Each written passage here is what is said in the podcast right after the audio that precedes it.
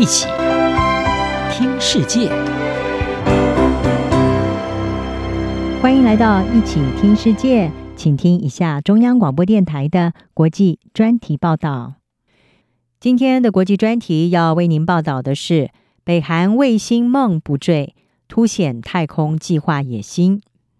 北韩在五月三十一号的时候，试图发射它第一颗军事侦察卫星。但是呢，任务是以失败收场。搭载卫星的火箭在升空之后发生故障，最后坠入了海中。专家分析是指出，北韩这一次的卫星发射任务意图不同于以往，显示出平壤正致力于要强化实际太空能力，而不是仅为了政治宣示。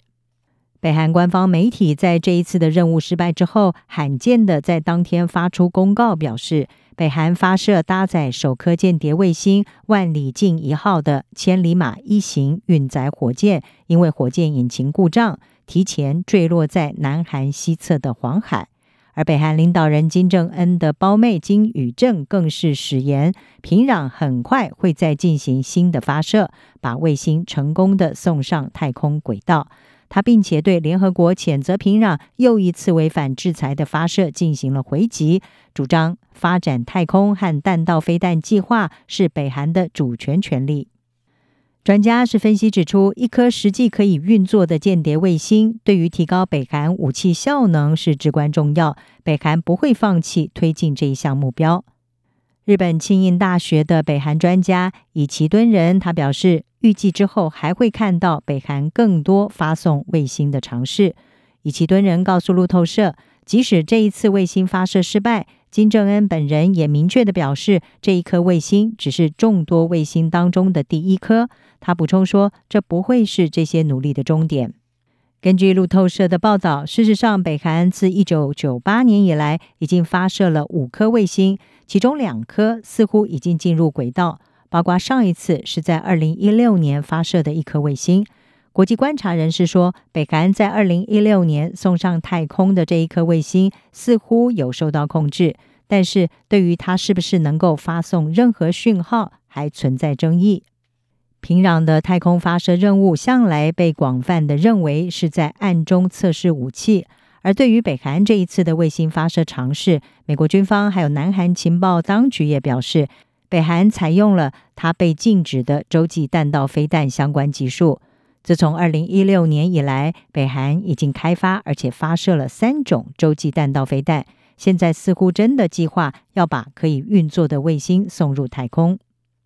分析人士是说，这不但可以让平壤获得更精确的地方情报，并且证明北韩也能够跟上其他不断壮大太空计划的国家。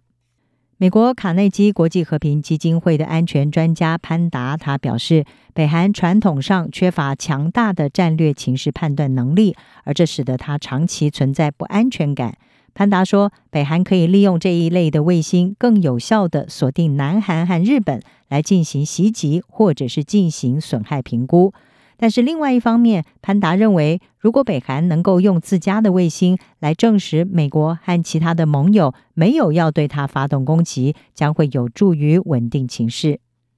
日本防卫研究所的高级研究员渡边武，他是指出，这一次发射任务和过去有所不同。他表示，近年来北韩似乎更注重技术需求，而不是优先考虑政治讯息。在过去，北韩会选定一些特定的日子来进行发射，不管当时的条件如何。渡边武并且指出这一项任务对北韩的重要性。他说：“除非成功发射卫星，否则北韩没有办法让外界相信它具有足以对抗日本、美国和南韩的能力，因此不能够轻忽北韩的科学家。他并且认为这些情况都显示北韩可能不会急于进行另外一次的发射。此外，被国际孤立的北韩在全球都没有接收火箭和卫星通讯的地面站。”专家说呢，这将是平壤未来进一步发展太空计划的重大障碍。相较之下，首尔在南极的失踪科学基地设有地面站，可以看卫星进行双向通讯。五月下旬，南韩就使用本土研发的火箭“世界号”成功发射了一颗主卫星，而且成功的和地面站进行多次的通讯。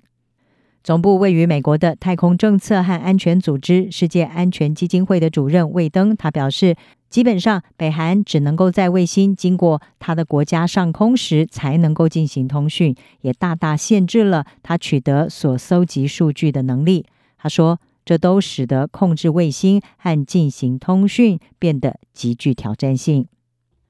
以上专题由央广编译张雅涵撰稿，还请播报。谢谢您的收听。